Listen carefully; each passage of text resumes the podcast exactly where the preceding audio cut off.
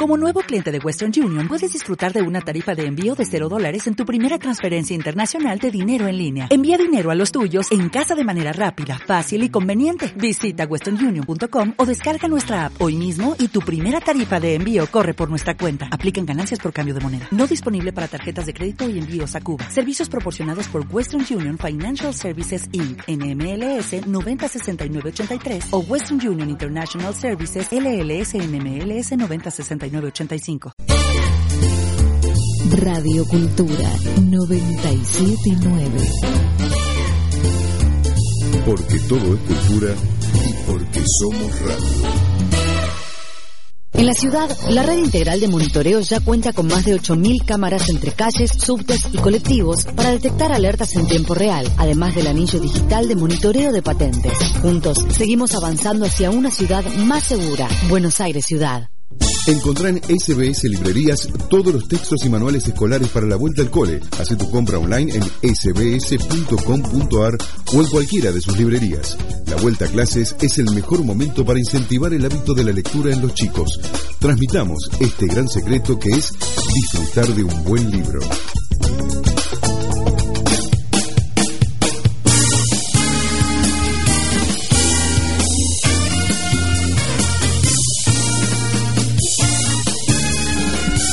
Hola, buenas noches. Otra vez más, acá estamos en Notas al Pie, jueves 10 y 5 de la noche.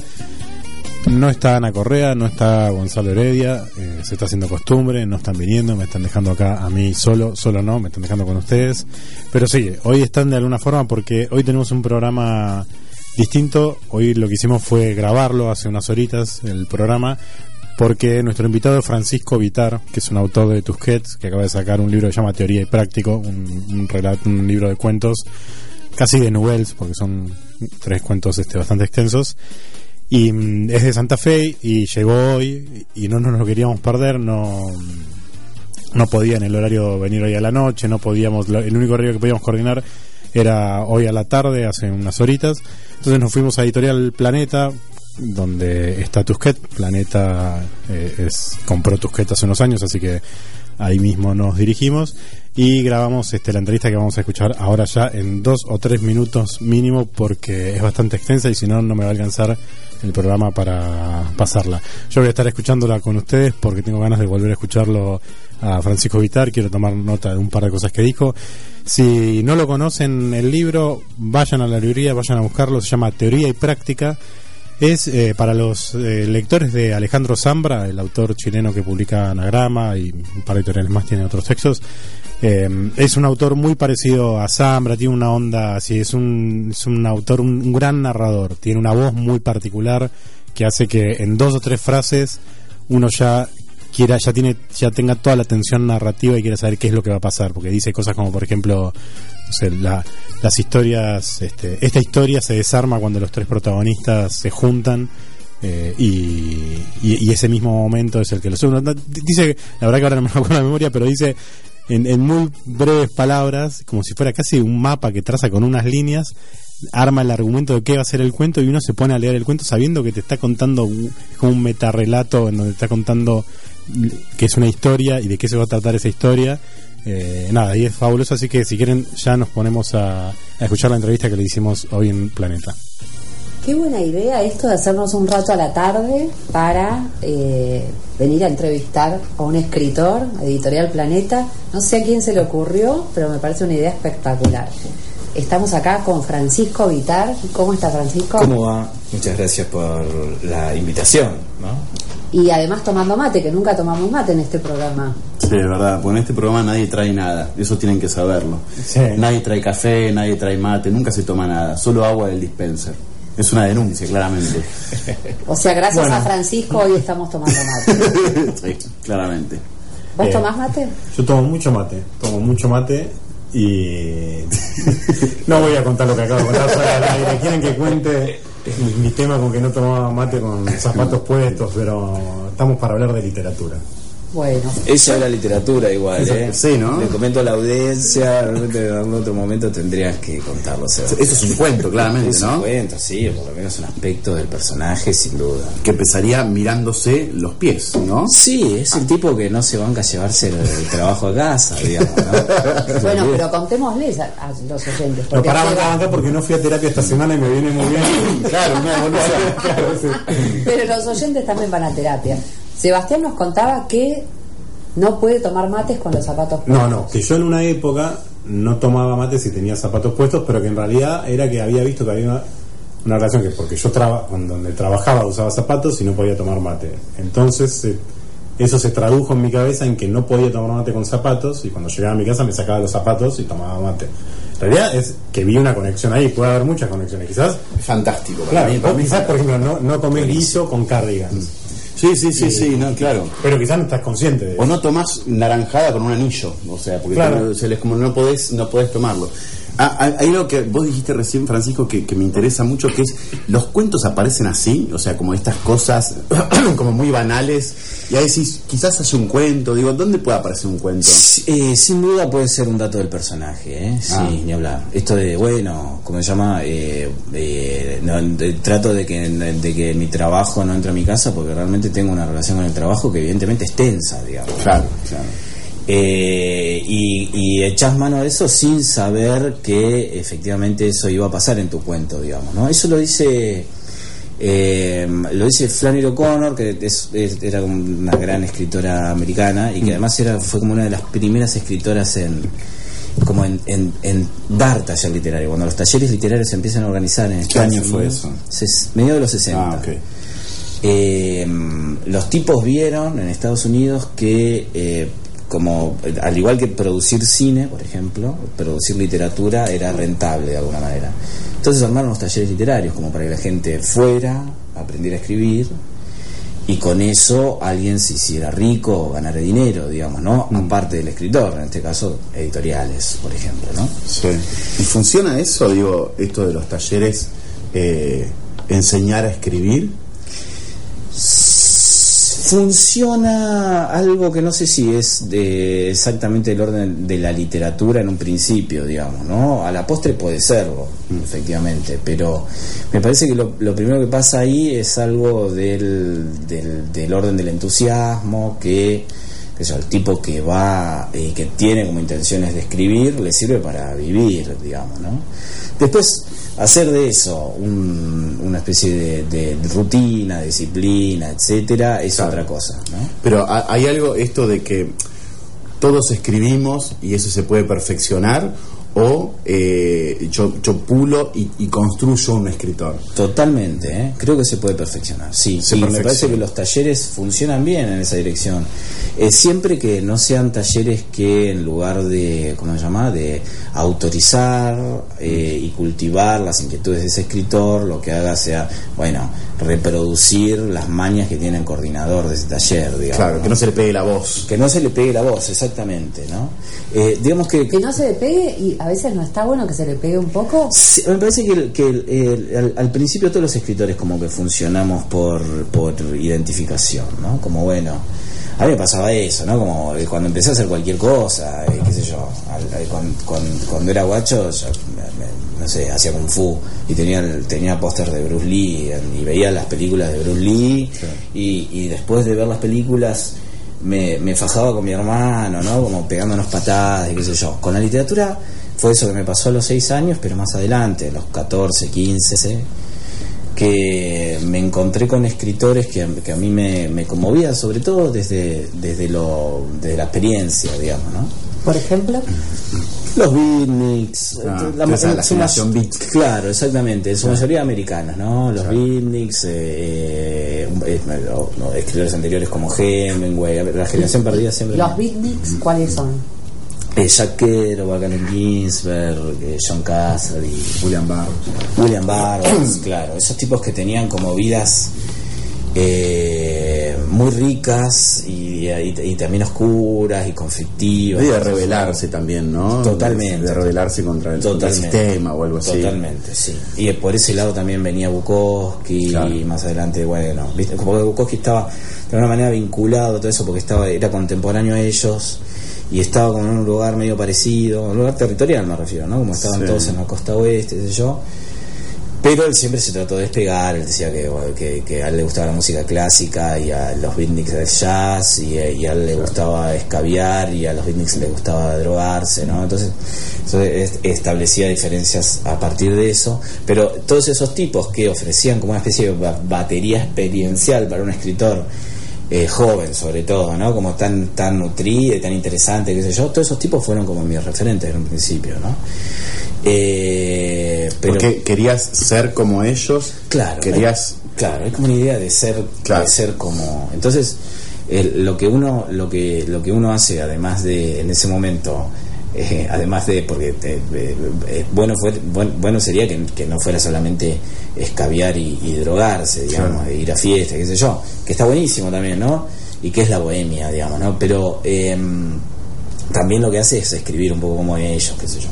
Estamos hablando, ay, perdón, Sí, Terminaste. no, no, no. estamos hablando con Francisco Vitar, que vino a presentar Teoría y Práctica, editado por Tusquets, que la verdad, eh, en lo que va del año es uno de los libros más lindos que leí, junto con Magnetizado. Acá se Ah. ríen porque me falta leer un relato, Sí. de, pero igual. No, me río por otra cosa. Bueno, Magnetizado, enero, Los Galgos, Los Galgos y y Práctica de Francisco Vitar, por ahora vienen en... Sí. ¿Queda mal con los otros escritores que invitamos? No porque no están acá. No, pero yo después les voy a pasar el audio. Después les, les vamos a mandar el audio de. Recortamos este era esto. el que más le Ah, bien, bien, claro, sí. ¿Y vos tomaste algún taller literario? No, hice un taller eh, informal con un poeta del- de los 90. Vieron que la generación de la poesía de los 90 acá tiene como una especie de, de- de- de gancho por el lado de la experiencia muy parecido con todo esto que veníamos conversando. ¿no?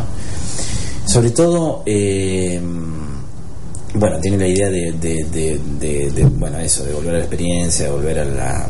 No importa, no me quiero eh, meter en, en cuestiones técnicas, pero a mí lo, que me pasó es que yo me encontré con la generación del 90 y, y para mí fue como una especie de iluminación, ¿viste? Me encontré con tipos que estaban escribiendo exactamente lo que yo quería escribir. Sobre todo Casas, eh, un poco Daniel Durán, Gambarota, Ah. esos tipos me cambiaron la vida, ¿no? Como digo, la literatura. Por supuesto que la vida viene esperando un cambio y aparecen esas cosas y el cambio se habilita finalmente, ¿no? No es que, bueno, un libro por sí solo te va a cambiar la vida, eso parece un poco traído de los pelos, pero sí la, la, la literatura, sobre todo si uno cultiva la literatura, etcétera, tiene momentos de quiebre y esos quiebres están asociados con, con- la lectura, qué sé yo. Entonces yo me encontré con, con la generación del 90, eh, ya venía escribiendo poesía. Yo lo primero que hice fue escribir narrativa, digamos, ¿no? Pero mis poemas eran como narrativos. Eh, y hay un, un poeta clave de la generación del 90 que se llama Daniel Durán, que los leyó, que era como el, el comienzo de los blogs, digamos, ¿no? Poco antes incluso. Eh, y había un. a- Los poemas aparecieron en un, en un sitio de internet, los leyó y, y- y me mencionó en una entrevista. Entonces me, me tomé el primer colectivo que salía para acá, me lo tomé y le toqué timbre Ay, a Durán. Y empezamos como una amistad muy de ese palo, digamos, ¿no? Como de, bueno, de salir, de hablar de poesía sin parar, ¿no? De literatura, eh, de largos fines de semana, ¿no? Eh, y esos fueron mis talleres. O sea, yo llevaba material, llevaba poemas míos y conversábamos de eso con él y con otros poetas, digamos, ¿no? Po- Poetas de mi edad, que son al fin los, los tipos que están más o menos en mi generación, digamos, ¿no? Yo después no, no escribí más poesía, pero pero sigo ¿Llegaste a leyendo. poesía? Sí, sí, tengo cuatro libros de poesía publicados. Pero eh, todavía es algo que me interesa leer y me interesa cómo circula la poesía. eh, me interesa como eh, campo de experimentación, además. Eh, y además fueron mis años de formación, digamos, y hay mucho de la, de, de la prédica de la, de la poesía de los 90, en términos técnicos también, que es como muy aplicable al trabajo que yo hago sobre la narrativa, digamos, ¿no? Sí, hay algo de eso. Hay, no sé si hay mucho de eso. Digo, a mí me pasó, lo, lo primero que leí tuyo fue Acá había un río. Sí. Y vos ahí al principio se aclara que son siete guiones para cuentos. Sí. Y eso me pareció, me llamó mucho la atención. Y después te das cuenta, o cre- creí darme cuenta, porque porque justamente tu narrativa tiene esto de la economía de la palabra, eh, eh, esto esto bastante parecido a la, a la, a la poesía Sí. y, lo, y, lo- y la precisión. O Sí. sea, vos contás lo que tenés que contar y no Sí. hace falta contar más. Sí, totalmente. Entonces eso ya te construye un universo y ya te, te describe a los personajes. Totalmente. Yo quiero saber si eso fue, a ver, si, si siempre, obviamente que no, sé, pues, tu voz narrativa la fuiste construyendo, pero Sí. digo, ¿cuál fue el momento en donde dijiste, me parece que es por acá, me parece que es este, esa es mi voz? Sí, es una, viste que es, un- es como una especie de construcción eh, permanente, ¿no es cierto? Como que el, el, el, el- el- el momento en que uno cree cristalizar ese saber, digamos, ¿no? Y piensa que tiene la vaca atada, es como lo más nocivo que le puede pasar a un escritor, ¿no? Pues pensar que tiene la, la maquinita, ¿no? La maquinita de hacer libros, la máquina de hacer chorizos. Es como... eh, eh, nunca nunca l- l- la fórmula que sirvió para un libro te va a servir para el siguiente pero de todas maneras hay como un aprendizaje en eso y efectivamente uno se acerca a algo parecido a una voz digamos hay cosas hay decisiones que yo ya tengo tomadas respecto de los textos que voy a escribir ¿no? y tienen que ver con eso ¿no? con saber un poco cuáles son mis inquietudes cuáles son mis limitaciones qué sé yo ¿no?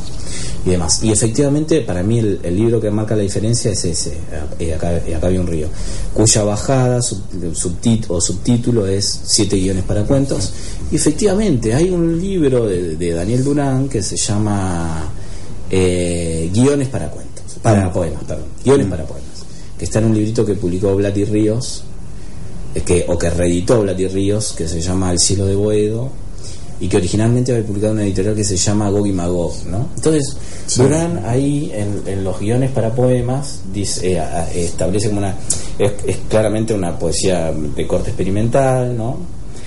Eh, porque lo que podemos decir también es que la, tanto la poesía como la novela son como géneros que, que admiten la experimentación más que el cuento. En el cuento, parece que nosotros estamos un poquito más condicionados por lo que es el, el- Por la forma de por la forma del cuento, ¿no es cierto? Si bien está Borges también, ¿no? Pero bueno, son casos que habría que analizar tomados uno a uno y, habría- y habría que ver qué tan experimental es el cuento borgiano, ¿no?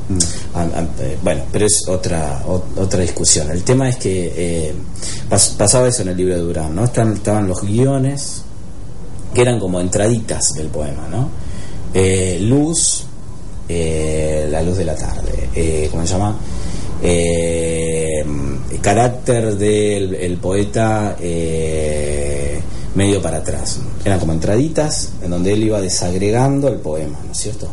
Eso me parecía fabuloso. Claro. Y Durán tiene como esa especie de vocación de hacer cosas como que no se han hecho, qué sé yo, eh, pero bueno, traducidas al cuento, nosotros tenemos que preservar la historia, entonces no tiene ese carácter tan experimental, pero sí me parecía que era una buena oportunidad como para probar cómo funcionaría un guion de ese tipo eh, en, en- en términos de cuento. Y a mí lo que me pasó con, con, con Acá había un río también es que fue el momento en el que, ¿cómo se llama? El que mi mujer está embarazada. ¿Y no tenías tiempo? Me muero. Y, me ¿En pasó serio? eso, total. Me estás jodiendo que era por una cuestión de tiempo. Me pasó eso. Eh, o sea, eh, no, no solamente no tenía tiempo, sino que el tiempo Tenías se, que ser se preciso. acababa. Claro. Ah, o sea, que había como una especie de cuenta regresiva, ¿no es cierto? Eh, porque también me pasó con teoría y práctica que no tenía tiempo, pero sin embargo, eh, teoría y práctica lo escribí en dos años y a, acá había en Río lo escribí en dos meses, digamos, ¿no? Claro. Eh, porque estaba eh, tenía que cerrar un par de libros más uno se, se llama Historia de la cerveza y el otro que es de poesía se llama The Volturno Poems uno por una beca y otro porque estaba comprometido con, con la editorial entonces empecé a tomar notas y mi idea era avanzar sobre esas notas ¿viste? Entonces lo escribí en una libretita Qué bueno. que está por ahí. Maravilloso. Como a veces pasa, ¿no? Con la eso, eso es algo que no se puede. Por eso, por eso cada vez que a, a los escritores nos pagan por escribir, nosotros nos sentimos como medios culpables o pensamos que es poco, ¿no es cierto? Eh, ¿Cómo se llama? Porque nunca se sabe, ¿viste? ¿Cuánto es el tiempo que vos le vas a destinar a lo que escribís? ¿No? Y teoría y práctica decís que te llevó dos años. Hay Sí. como un ritmo, yo veo como una cadencia entre los relatos, eh, digamos, a partir de relaciones cercanas, Sí. que parecen como simples, Sí. pero que explotan de, digamos, de la sensibilidad y los sentimientos que tienen cada uno de los personajes. Sí. Eso vos, nada, como... Bueno, es que pasa también que eh, nosotros tenemos como una, al, al- al empezar a escribir, tenemos como una información muy embrionaria, ¿no? muy elemental, eso lo decíamos hoy, ¿no? Respecto del relato.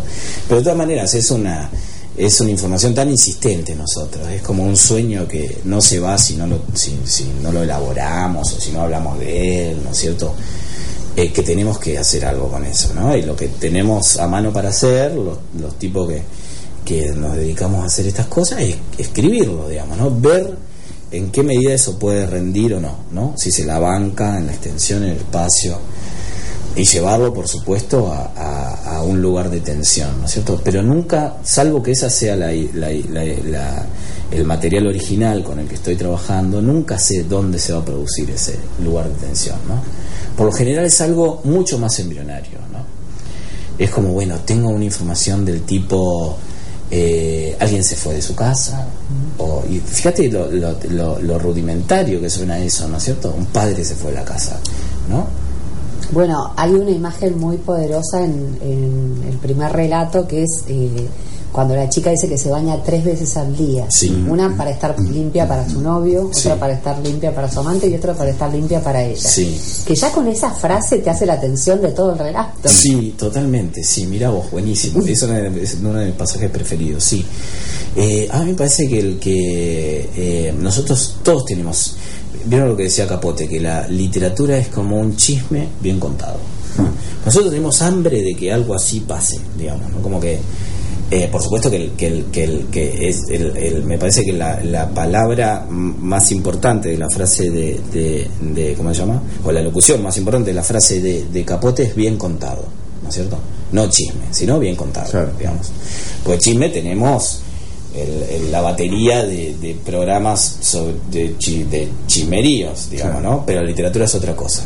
Entonces, nosotros decimos una cosa como, eh, a mí eso me encanta, ¿no? Como la literatura y para mí, el- eh, todos mis libros van a empezar así, desde acá un río para adelante, ¿no?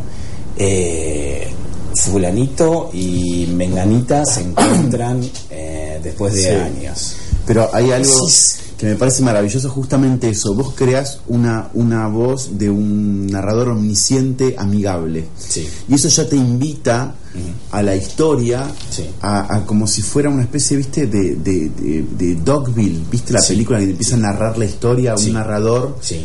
Y te lleva de la mano y vos en un momento ya estás dentro de esa escenografía. Sí. Porque para mí tienen como algo muy escenográfico también, ¿viste? Pero a la vez está lleno de vida. Sí. Con esto, esta, esta economía de la palabra, que, que con esa descripción ya Sí. estás hablando de un personaje. Sí, totalmente, porque a mí- también me pasa esto, ¿no? Como que yo tengo ese es, es- ese chispazo del comienzo, ¿no? Mm. Bueno, se encuentran Menganito y Fulanita. O sea, yo veo eso en un libro y digo, y va a pasar algo, ¿no? Como bueno, eh, se- va- van a estar, digamos, ¿no? Van a transar, van a ir al cine, van a, van a, eso va a motivar un conflicto en sus vidas, qué sé yo, bla, ¿no es cierto? Algo va a pasar, por eso el escritor lo pone ahí, ¿no?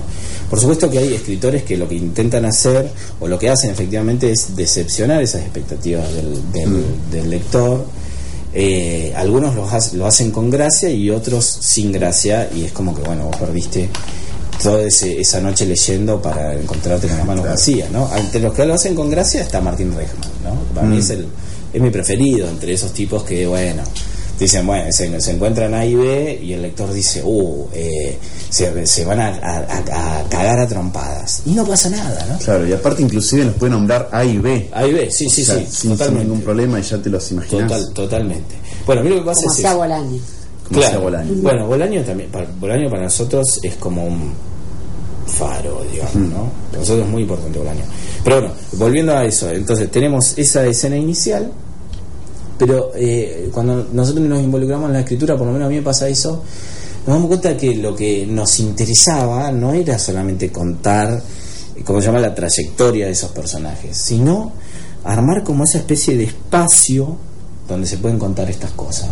Las tres duchas, dónde vive uno, ¿no? ¿Qué le gusta hacer al otro? Mm. El que pasea a los perros y eh, le gusta tirar el palo lejos, Claro, tiene claro. una relación determinada con, qué sé yo, con la tráfico en la que lleva a los perros, qué sé yo. Parece que eh, en un principio está la voluntad de la historia, pero una vez que vos te involucrás ahí, el espacio de libertad que, que genera la historia es todo esto otro, digamos, ¿no? Que es ese espacio de escritura, digamos, ¿no? Imaginar, ¿no? Nosotros, El espacio de escritura que le, el espacio que le dejas al lector, decís. sí, el espacio que deja el lector y el, el espacio que vos generás como, que, que, que es como una especie de, de lugar de cuidado, como de campo de concentración donde vos vas a escribir tus historias, digamos, ¿no? O sea, nosotros me parece que eh, disfrutamos tanto escribiendo que necesitamos una excusa para escribir, ¿no? Sé que hay algo que me llama mucho la atención de cómo hablas, que a mí me lo critican mucho, pero quiero saber si estás hablando de un lugar de pertenencia Sí. o simplemente de generosidad. Sí. Uh, Cuando hablas de, en primera persona del plural, Sí, no, qué sé yo. que ¿hablas porque- desde un lugar de pertenencia? Sí, un poco sí. Eh, porque creo que hay, hay escritores que, que, que comparten lo que yo digo y además porque... Por ejemplo, ¿cuál es tu lugar de pertenencia ahí? Eh, bueno, eh, me, me, me cuesta el, el- me cuesta mm, ¿cómo se llama? Tengo tengo cuando cuando empiezo a hablar de eso tengo que tirar nombres. Y eso me No, no te preocupes. no pero de todas maneras lo voy a hacer. Ah, pero ahora sí. Pero ahora Grabate solamente, solamente porque estamos entre amigos en este gran programa. No eh, eh, hago un recorte. Escritores del interior, de más o menos mi edad, eh, Federico Falco, Luciano Lamberti, Pablo Natale, Mariano Quiroz, Fabio Martínez, qué sé yo. Karina Radilov Chiró, eh, Natalia Ferreira, son, es- me parece que somos eh, eh, escritores que nos gusta escribir, ¿no? que tenemos esa relación con la literatura, que eh, en- a nosotros necesitamos como que nos concedan esa, ese espacio, la soledad, ¿no? la soledad del escritor. Y eso, eh, por supuesto, eh, se, se reproduce mediante condiciones materiales, o sea, eh, tenés que, qué sé yo, estar en, en, eh, te- tenés que, en mi caso, por ejemplo, a, a mí me gusta vivir en pareja, yo con mi mujer, qué sé yo, tengo que buscar una mujer que me banque el hecho de, bueno, verme ahí boludeando, ¿viste? Con los cuadernos o pasando los cuadernos a la computadora, qué sé yo, y que eso nos reporte un mango, ¿viste? O, un- o que reporte un mango cada tanto, qué sé yo, ¿no? Eh, pero también amén digamos de esos de, de, de- lo que eh, ocurre los, de, tu habitación de tu estudio para afuera también está esto de bueno generar un espacio ahí adentro digamos no entonces me parece que eh, todos estos disparadores tipo bueno el fulanito y fulanita no pasa eso se juntan qué sé yo eh, funciona también como para permitirnos escribir, digamos. Nosotros necesitamos algo que escribir, digamos, ¿no? Entonces, hay- a mí también me parece que hay un punto que el escritor ya tomó tantos apuntes, ¿no? De tantas historias que ya no escribe, ¿no? O sea que ya el, el problema de la página en blanco se terminó. Eso es una mentira, eso no le pasa a los escritores, ¿eh? El, ¿Cómo se llama? El... el- el- Sí, ¿cómo- sí el, el dilema de la página en blanco o el qué sé yo de la página en blanco, eso es mentira. Porque el escritor siempre está reescribiendo, siempre tiene un lugar de donde, a dónde- al cual volver, una, una, ¿cómo se llama? una historia que sobre la cual ya tomó apuntes, que insiste en su cabeza, dice yo, ¿no? Entonces, me parece que es eso, lo que eh, lo que hacemos, lo que tratamos de hacer en, en- en, eh, ahora, ¿no? Con, con la literatura. ¿Vos eh, reescribís? Sí. ¿Reescribís mucho? ¿Sos de los que reescriben mucho? Eh, eh, con teoría y práctica sí, por ejemplo, ¿no? Como que tiene una cosa muy... A mí lo que me pasó es que acá había un río, salió rápido,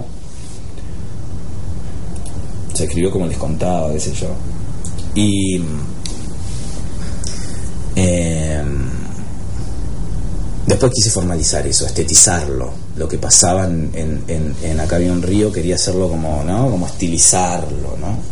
Entonces llevó Tiempo. mucho más trabajo. Cuando tendría que haber sido al revés, ¿no? Cuando tendría que haber sido al revés, porque, Claramente. pero además es lo que yo, lo que, lo que había pensado, ¿no es cierto? Como dije, eh, eh, tengo, ¿Por qué tendría que haber sido al revés? A mí me preguntás, no a él preguntás. a mí no, a Yo tampoco sé. Porque justamente me pasó eso. Eh, o sea, con acá había un río, yo tenía el modelo. Entonces dije, bueno, eh, el próximo libro eh, lo voy a si este lo escribí en dos meses, lo voy a escribir en cinco minutos, ¿no? Y no pasó así en absoluto. Teoría y práctica es, un libro, para mí, eh, hay uno de los relatos que es el relato largo, que sí, lo escribí como más o menos, eh, que es el relato final, eh, que es como una especie de nube, qué sé yo. Eh, lo escribí a, a tiempo, digamos, ¿no? Pero los otros tres que tenían como una cosa como medio de, diálogo con, con, con, con- como una especie de metanarrador, qué sé yo, eso escribí una primera versión que era, yo dije, está buenísimo. Se lo mandé a un amigo que es un lector habitual, me dijo, loco, esto tiene muchas dificultades, y me lo, me lo- lo leí, Ah, al toque me di cuenta de eso. Pero, claro, porque cuando uno lo lee ahora es un texto pulido, Claro. pulido porque además tiene. Yo quería decirlo con lo de la, la e- esta esta cosa, este minimalismo en la forma de escribir, esta forma de escribir tan tan precisa, haces como si fuera, o sea, para el que empieza a leer teoría y práctica, es como, además que, que el narrador te está blanqueando un poco que vas a leer una historia porque te empieza a decir, es como si fuera el arquitecto de una historia, pero a la vez te está dibujando el plano Exacto. y es como si te dibujara el plano de una casa y te dice, esto es una casa. Bueno, Vos sabes que ese plano no es una casa, Una pero es mucho más que una casa. No, no es la película Do- Dogville, esa que está todo Sí. dibujado en, en un Sí. estudio, Sí. que es un estudio Sí. en, Ah. en ne- negro, es un estudio desmantelado, Sí. y en el piso está dibujado la escenografía, o sea, con tiza. Sí, No, pero- pero- Sí, una de las de las del dogma, la de la, Exactamente. la- la de Fryer, sí. Claro, pero pasa eso, ¿no? Como y eso es algo que a, a nosotros un poco también nos lo mostró, eh, ¿cómo se llama?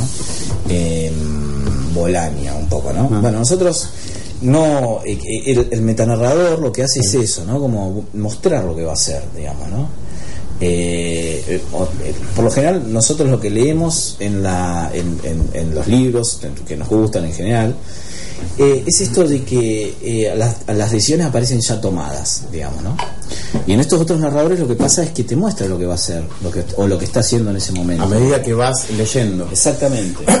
Eh, y Bolaños me parece que es, eh, es, es un. Bueno, el precursor es Borges, digamos, ¿no? Por eso Borges, Borges es el tipo al que, al- del cual no podemos dejar de hablar. Es increíble, ¿viste? Claro.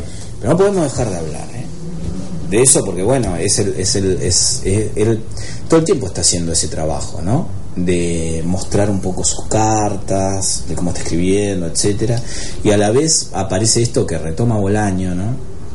que por supuesto también retoman eh, de, de otra manera lo, lee- lo, lo leen otros porque eh, hay la, la referencia en Aira y en Saer si bien de maneras completamente distintas están todavía en- en- en Borges pero a mí me interesa mucho la relectura de Bolaño respecto de Borges que es esta de bueno no tengo tomo este, este- te- tengo esta especie de metanarrador no y al mismo tiempo lo que hago no es que- contar una historia que eso está mucho también en Acá hay un río y en, y en, y en teoría y práctica lo mío no es un cuento, dicen estos tipos, ¿no? Lo mío es como una especie de resumen de una novela, ¿no? Sí. Entonces, esto que, que en su desarrollo nos, nos llevaría muchísimo, eh, en una extensión eh, en, en- en- en términos de convención literaria, ¿no? O de género, me llevaría, eh, eh, de género novela, ¿no? Me llevaría en, en la extensión muchísimo, acá lo vamos a contar rápido, ¿no es cierto? Claro. Un tipo que es un cultor, me parece muy interesante de eso, es eh, Alejandro Zambra, ¿no? Bueno, que escribe... Claro, hablamos de él sí. Claro, antes de que- verte a vos. Claro, bueno, escribe, escribe eh, Bonsai es, eh, para, que, que- que- que para, para Zambra. Zambra además tiene como esa imagen del escritor. Entre nosotros me parece que lo hace muy bien Mauro Libertela, ¿no? Eh, ah, sí, claro. Claro, que hace eso, hace un ejercicio muy parecido, digamos. Eh, Zambra tiene esa imagen, o cultiva esa imagen del escritor como medio conflictuado, no sé yo. Y, y en Zambra, se, en Zambra, en Bonsai se ve eso, digamos, ¿no? Como además eh, la vida privada de los árboles es como una especie de, Sí. ¿no? Como de, de, de backstage, de, de, de- ¿cómo se llama? De, de Bonsai, pero él te dice, de toque, te dice, no, bueno, había escrito una novela de 34 páginas. ¿Quién se cree que, 34 que, que, que una novela se escribe en 34 páginas, ¿no es cierto? No, escribió el resumen de una novela. Claro. ¿No? Y eso me parece que es, es eh, una práctica interesante, ¿no? Como para... Parece que el- el- el- el- la literatura hoy se juega más en, que, que eso también aparece en Acá hay un río, como el, es, es- esta literatura que eh, pasa por ser provisoria, que pasa por estar en estado de notación, qué sé yo, es la literatura que va a parar al libro, digamos. Es, es también esta cosa de mostrar un poco las. eh, eh, eh, co- como los. Nada, mo- mostrar los trastos, ¿no? Como mostrar el, el- el detrás de escena un Sí, poco. totalmente. Es como jugar con eso y es creo que esto de lo que hablabas del metanarrador, Sí. de construir también ese metanarrador. Sí. Digo, vos también construiste ese, ese metanarrador. Sí, sí, sí, totalmente. Con los rasgos un poco de acá había un río, ¿no? Siempre un narrador en tercera, con el foco en alguno de los personajes, yo. Cuestiones técnicas, ¿no? Eh, siempre en presente también. Que es algo que, por ejemplo, hay la denuncia, ¿no es cierto? Bueno, eh, porque justamente, lo, y lo denuncia, fíjate vos, por una por, por, porque pasa por ser como una especie de tiempo cinematográfico y no, no un tiempo literario, digamos, ¿no? O no un tiempo... no- sí, no, no, no un tiempo literario, digamos, ¿no? Sí, entonces tom- tomo aquellos rasgos y trato de hacerlo jugar como con esta especie de, de metanarrador que revela un poco sus, sus intenciones, digamos, ¿no? Eso está también en algunos poetas, ahora que lo pienso. Por ejemplo, en Damián Ríos. Damián Ríos es un tipo que en sus poemas, que es un, es un poeta que que hoy también se lo conoce como por su trabajo como editor, porque es un tipo que trabajó en Sí. Interzona y ahora tiene la editorial Blati Ríos. Blati Ríos. Eh, va poniendo como cartelitos en sus poemas, ¿no? Bueno, acá pasa esto en el poema, qué sé yo. Incluso eh, el- son poemas fuertemente narrativos y que en un momento dicen, y acá al poeta le pasa esto, ¿no es cierto? Al poeta se fue al baño, no sé. Digo una pavada, no es lo que dice Sí. el poema, pero pasa una cosa así, ¿no es cierto? Hay- ¿no? Perdón, no, que hay algo que sí, sí es verdad, que hay como una especie de cartelitos ahora, de, de, de carteles que van como, como señalizando ¿no? al lector un poco, pero no es un poco peligroso eso, digo, Sí. es algo que me encanta a mí, ¿eh? me encanta leer, como lector me encanta, me está, está buenísimo, pero no hay algo peligroso también en eso. Sí, porque hay que porque ahora estuve como recauchitando algunas cosas que aparecían en teoría y práctica y probándolas como en, nuevos encuentros nuevos, qué sé yo, y me doy cuenta que es una dificultad porque se puede ser casi eh, demasiado eh, obsequioso, por decir, un- por, por u- utilizar todavía un término un, un- un poco no Eh, horrible, pero se- se- seguramente todavía, eh, ¿cómo se llama? Bla. Eh, con el lector, ¿no? O demagógico, en el sentido de, eh, eh, ¿cómo se llama? Ahorrar el trabajo, ¿no es cierto? Claro. Entonces, hay cosas ahí, el, el- el- me parece que ese metanarrador no, no puede decir lo obvio respecto de un relato, ¿no es cierto? Es que justamente es eso, o sea, cuando detectás Claro, que lo obvio es obvio Sí. y lo dejas como sí. Piensa que soy un estúpido, ¿no? O sea, Claro, digo, me imagino que dice un Es- lector. exactamente, Y cuando sí, se te cae Claro. sin que te des cuenta. Y bueno, sí, eso Eh, es. ese es el laburo, Ese es un trabajo de lecturas y relecturas y demás. Por lo general tiene que estar desmarcado de lo que se prevé, ¿no? Claro. Respecto del, del- del- de por dónde puede llegar a ir el relato y qué sé yo, ¿no?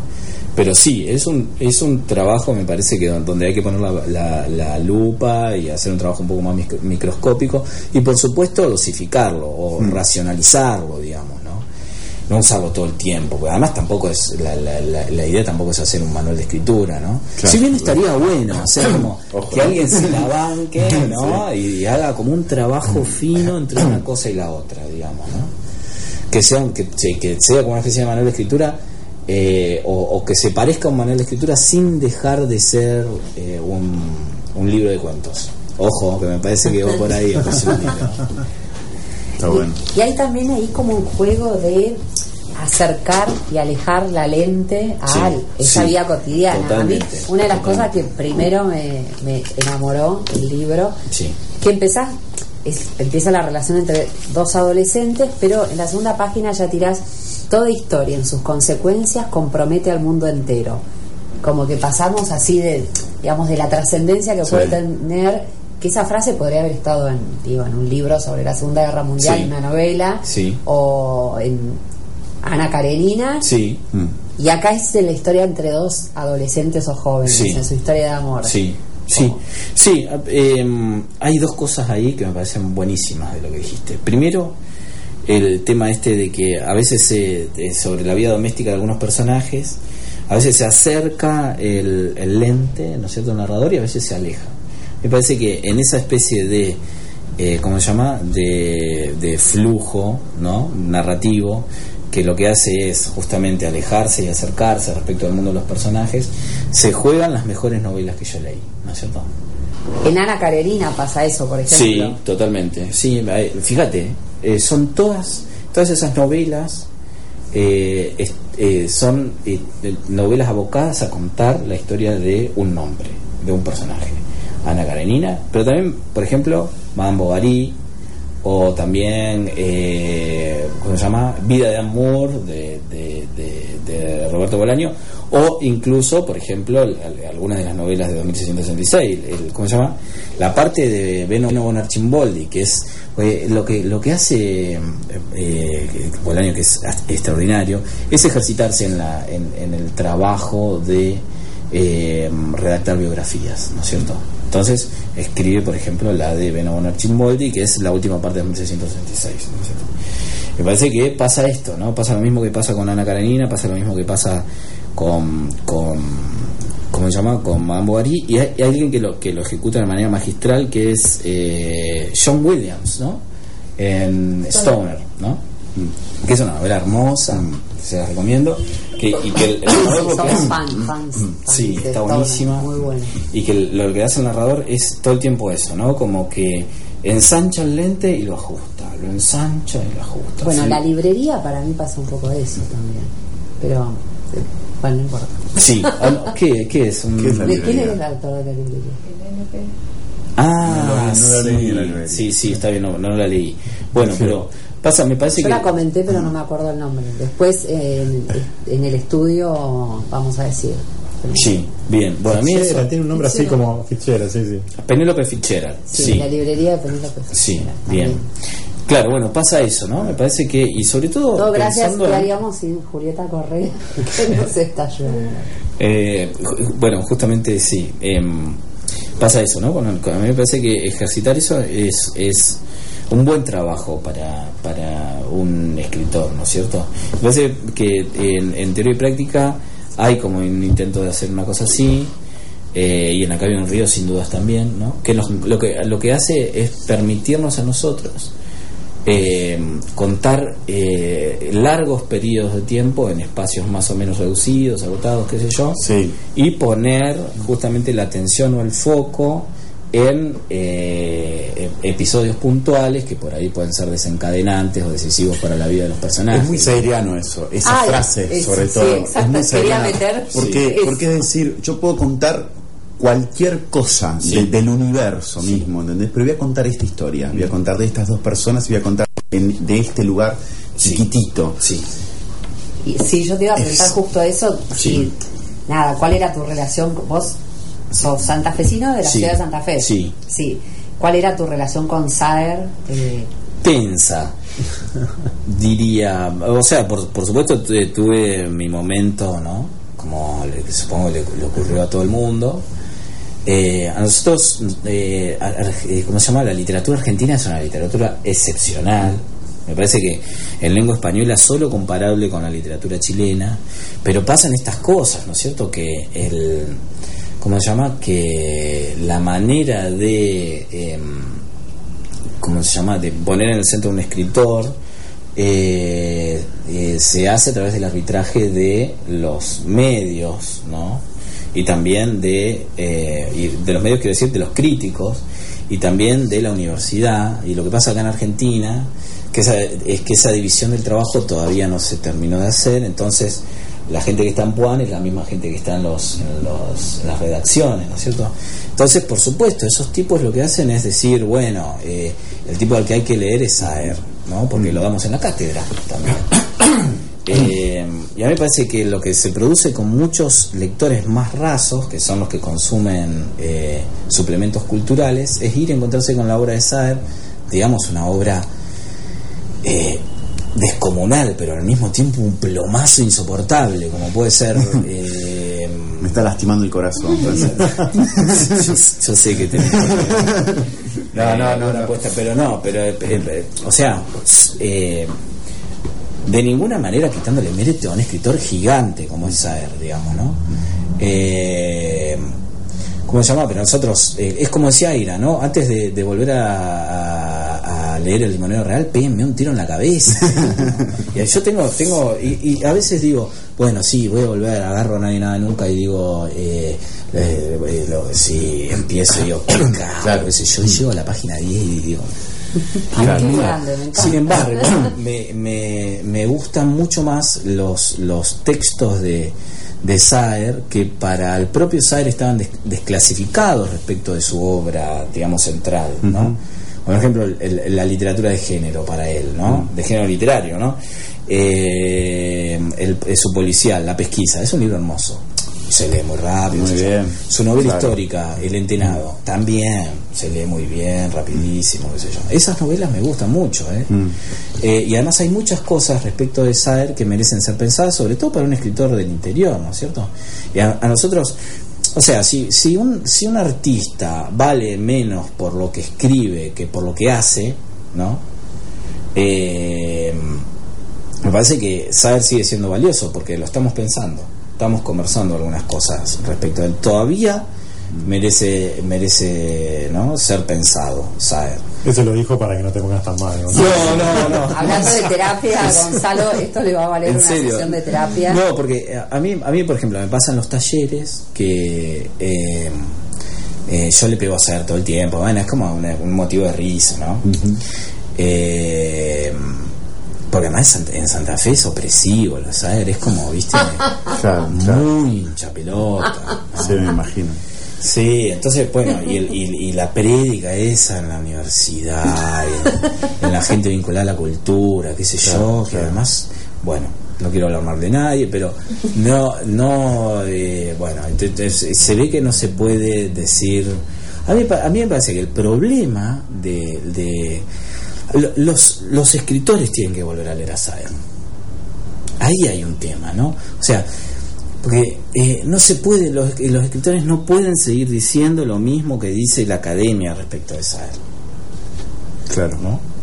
A mí me parece que hay un chantaje muy eh, eh, me pa- me- notable en Saer y delicado al mismo tiempo, que es bueno, yo escribo un poco para ese lector, ¿no? Pero además sus- eh, eh, tiene amigos entre los críticos, ¿no? Como bueno, como que cultivó todo eso, ¿no es cierto? Yo lo que digo es, los escritores tienen que volver a leerlo a Saer para eh, traerlo de nuevo a producir en términos de escritura, ¿no es cierto? Claro. Y que deje de... Porque yo escucho a muchos escritores decir lo mismo que dice Sarlo, ¿viste? De Saer. Y no quiero que siga, o sea, ¿no? Pues yo, yo no cultivo, la, a mí me interesa mucho más. Beatriz, yo no estoy de acuerdo con esto que estás diciendo. Se despega.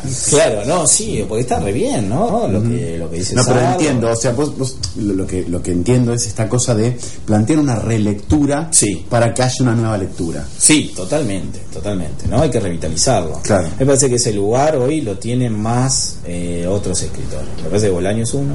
Mm. eh, y me parece que Aira es otro, pero lo, lo- lo que, lo que nos pasa a nosotros, los escritores que venimos del interior, es que no podemos dejar de pensarlo, porque es un tipo que planteó la cuestión del- de la modernidad en la escritura eh, y, y el, y, ¿cómo se llama? Y el, y el corrimiento de la, del, del escritor medio folclórico, qué sé yo, o regionalista, y al punto que se convirtió en el más moderno de los escritores, digamos, ¿no? O sea, fue tan excesivo su gesto que se convirtió en el escritor más moderno de todos, como quería Rimbaud, ¿no es cierto? Hay que ser absolutamente moderno. Él fue el más moderno de todos. Lo mismo que Ortiz, Juan y Ortiz, ¿no? Sí. En, en- en poesía. Fueron los escritores más modernos del, del- la, de la última etapa del siglo XX, ¿no? Del interior, Sí, sí, sí. tipos de ahí, ¿no? Bueno, a mí me parece que esa esa idea eh, tiene que ti- tiene que seguir vigente y bueno, pero ya lo abrió el camino él, ¿no? Y es, me parece extraordinario eso. Francis- Pero hoy, bueno, sí. Francisco, viniste a, a presentar tu libro Teoría y Práctica. Sí. ¿Cuándo lo presentás? El sábado 4 en Casa de la Lectura a las 19 horas con Diego Orlán y bueno, y las amigas de Tusquets que siempre son una tan grata compañía y me ayudan con todo y nos ayudan con todo, así que está buenísimo. Bueno, ahí vamos a estar el Sí. sábado. ¿Tenemos tiempo para una pregunta más? Sí, sí, sí. ¿Sí? este rol de autoridad de decir, bueno, ok, pero la podés hacer solo con palabras esdrújulas. Ah, sí. Pero vos tenés alguna más. No, yo a mí me, gusta me gustaría saber qué está leyendo en este momento Sí. y por dónde está su lectura. Eh, estoy releyendo a Borges. Estoy releyendo a Borges, que, o sea, con el lápiz en la mano. Eh, estoy. a- ahora te digo lo que me traje en la mochila.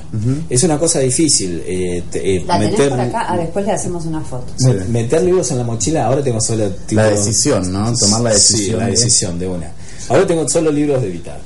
O sea que es, es una mochila codiciada. No, el, el- la decisión de elegir los libros para viajar es una eh, decisión delicada, ¿no? Porque, bueno, es como, bueno, los, los libros que me llevo a la isla desierta. Bueno, esto es traje, eh, bueno, traje Borges, traje Escribir de, de Marguerite Durá, que es un, es un libro que eh, cuando lo leí un par de veces y me gustó mucho y quería volver a, a- ¿cómo se llama? a leer algunas cosas, sobre todo, y me parece que anda dando vueltas ahí, la cuestión del- de la metanarración, qué sé yo.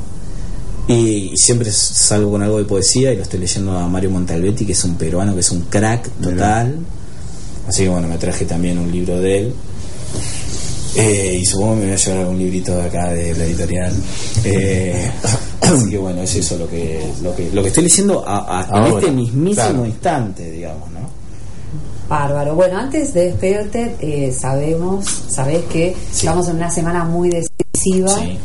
Eh, no solamente para la Argentina, sino para toda la región, Sí, que el 8 de agosto el Senado puede aprobar sí, la legalización del aborto en la Argentina. Sí. Digo para toda la región porque esto sería un efecto importante. Eh, vos justo, o sea, si no vinieras de Santa Fe igual te lo iba a preguntar, pero justo sos de una provincia donde estamos todos muy expectantes eh, de qué va a ser el senador Perotti, que todavía no dio a conocer, sí. eh, o sea, dio a conocer su postura, pero no sabemos qué va a votar. Sí. Quería preguntarte, ¿qué pensás de esto, Sí. del tema de la legalización? Sí. Bueno, el, eh, obviamente estoy, bueno, no sé si es tan obvio, pero eh, eh, yo votaría que sí, ¿no? Desde el, desde el, desde el corazón, digamos, ¿no? Y me parece que Perotti eh, podría estar a la altura de la historia, ¿no? Si bien me parece que su su eh, entorno no lo alienta, me parece que él podría, son momentos en donde estos tipos pueden estar a la altura de la historia y puedes decir que sí, digamos, ¿no? Sería extraordinario. Bárbaro. Bueno, Un santafesino en la historia. Ah, me encanta. Bueno, te agradecemos muchísimo y nada, yo después voy a querer que le hagamos un montón de entrevistas. Gonzalo no sé si va a querer. No, yo no, para nada. Aparte no, no le pregunté nada, no tenía ganas de preguntarle nada. Bueno, muchísimas gracias y bueno, nos vemos en la presentación de Teoría y Práctica el sábado en la Casa de la Lectura, La Valleja 924. Bueno, volvemos a estudios. Bueno, muy bien. Si sintonizaron con el programa empezado y no entendían eh, qué era lo que estaba pasando, por qué el audio se escuchaba así, era que el programa de hoy lo grabamos un- hace unas horitas con Francisco Vitar en Planeta, en Editorial Planeta, porque él sacó un libro por Tusquet que se llama Teoría y Práctica y no podía venir hoy a la noche y nosotros queríamos que queríamos hacerle una entrevista a toda costa, así que fuimos un poquito más temprano a Editorial Planeta. Tusquet pertenece a Planeta, al grupo Planeta. Eh, hicimos la entrevista con Gonzalo Heredia y con Ana Correa, ahí gracias a la gente de prensa de, de Tusquets y de Planeta, a Paulina Cosi, a Paula Lucantis y a Julieta Correa que nos recibieron y nos dejaron una sala muy silenciosa en donde pudimos grabar la entrevista fenómeno. Eh, hace un rato, si nos siguen en, en las redes, en arroba notas al pie FM, en Twitter, eh, tu- estuvimos tuiteando algunas fotos, algunas cosas de, de la entrevista, y ahí está el testimonio de que nuestro querido eh, amigo Gonzalo Heredia viene bancando a Vitar desde hace rato. Él hace un par de programas ya, lo venía recomendando un libro y si, no sé si se llegó a grabar bien porque lo grabamos eh, no en el estudio sino ahí en la editorial pero la voz de Gonzalo era la voz de una persona que está de un lector que está enamorado de un autor eh, les recomiendo que, que lean Teoría y Práctica, les recomendamos los tres, aunque no Ana, Ana y Gonzalo ahora en este momento no pudieron venir a la radio. Los tres es un libro que disfrutamos muchísimo. Es una es un libro de relatos. Pasa que casi se podría decir que es un libro que es una novela, porque se leen como relatos extensos que un poco funcionan en un mismo universo narrativo. Eh, entonces es- a veces decir que es un libro de cuentos es, es medio engañoso con, con este libro Teoría y Práctica de Evitar. Está contado, habíamos hablado de Zambra en la entrevista, porque está contado de una forma que es este narrador que te, te mete de lleno en una historia, diciéndote que es una historia, y, y ya poniéndote como una, una clave de tensión narrativa de que algo va a suceder. Eh, tiene nada tiene además tiene frases en esos libros que uno puede subrayar un montonazo. Yo recién eh, abrí el libro para ver qué, qué frase les podía leer y tengo acá la primera que abrí y ya tenía en la página 20 y está, está subrayado justo el comienzo y dice así todo si ella discriminara los aspectos positivos de los negativos es posible que prevalezca el lado bueno pero son especulaciones. Elisa no está dispuesta a hacer el cálculo Llegar al amor por vía lógica sería como bailar pensando en los pies. Francisco Vitar, editado por Tusquets, Teoría y Práctica. Este sábado pueden ir a la presentación. Eh, pueden seguir en, en, redes a Tusquets o nos pueden seguir a nosotros en Notas al Pie FM para saber más este de, de este libro. Estuvimos tuiteando un poco recién y se los recomendamos mucho. La verdad que se lee, se lee Iba a decir que se lee rápido, como si decir que se lee rápido porque es un libro cortito fuera fuera lo bueno, pero no se lee tan rápido, porque a mí lo que me pasó es que son estos libros que tienen como su propia música, su propia cadencia que te hace leer lo que yo yo en un momento quería leerlo rápido por la ansiedad que tenía de que quería saber cómo termina la historia y no pude, casi que me di cuenta que lo estaba leyendo no en voz alta, pero movía los labios, estaba en un bar tomando un café y movía los labios como si lo estuviera leyendo eh, en voz alta, pero por, por, esto que tiene de, musical la prosa, por esto que tiene de, que te obliga a, a, tener un ritmo. Vitar construye una narración que tiene una tensión eh, desde, la, desde entrada ya que quiere saber qué es lo que va a pasar, pero a la vez una poesía se nota que es la pluma de un poeta. Bueno, nos vamos yendo, los esperamos el jueves que viene en otra fabulosa emisión de Notas al Pie.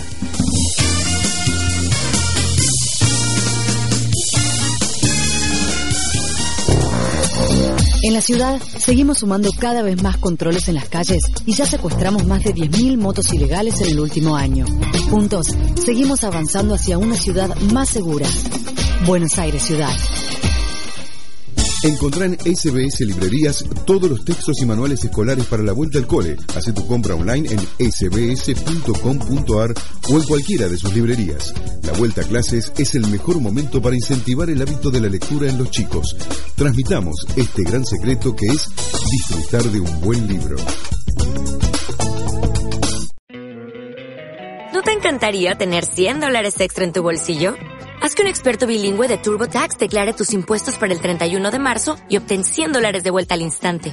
Porque no importa cuáles hayan sido tus logros del año pasado, TurboTax hace que cuenten. Obtén 100 dólares de vuelta y tus impuestos con 100% de precisión. Solo con Intuit TurboTax. Debes declarar para el 31 de marzo. Crédito solo aplicable al costo de la presentación federal con TurboTax Full Service. Oferta sujeta a cambios o cancelación en cualquier momento.